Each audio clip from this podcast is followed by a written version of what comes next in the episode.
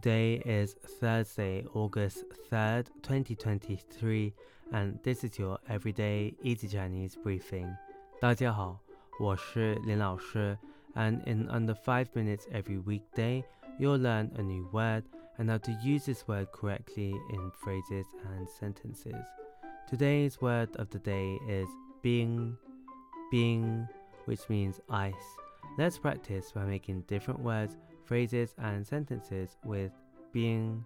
The first word is bing shui, bing shui, which means iced water. Let's look at each character of this word. Bing means ice and shui means water. A way of using it in a sentence is 天气很热，我喝了一杯冰水。天气很热，我喝了一杯冰水. The weather is hot, and I drank a glass of iced water. Another word we can create with "bing" is 冰箱,冰箱. This is a noun that means refrigerator. Let's again look at each character of this word. 冰 means ice, and 箱 means box. A way of using it in a sentence is 妈妈把新鲜的水果放进了冰箱。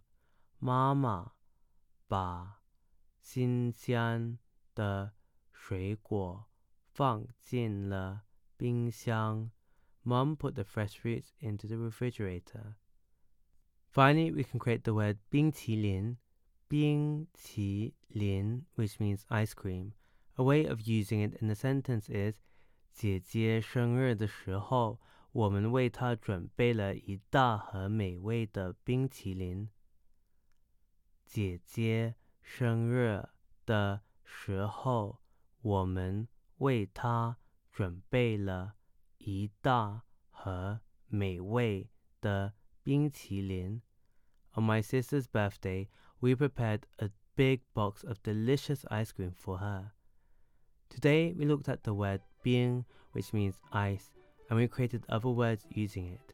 These are Bing Shui, iced water, Bing Xiang, refrigerator, and Bing Qilin, ice cream. To see this podcast transcript, please head over to the forum section of our website www.everydayeasychinese.com where you can find even more free Chinese language resources. See you again soon for more practice.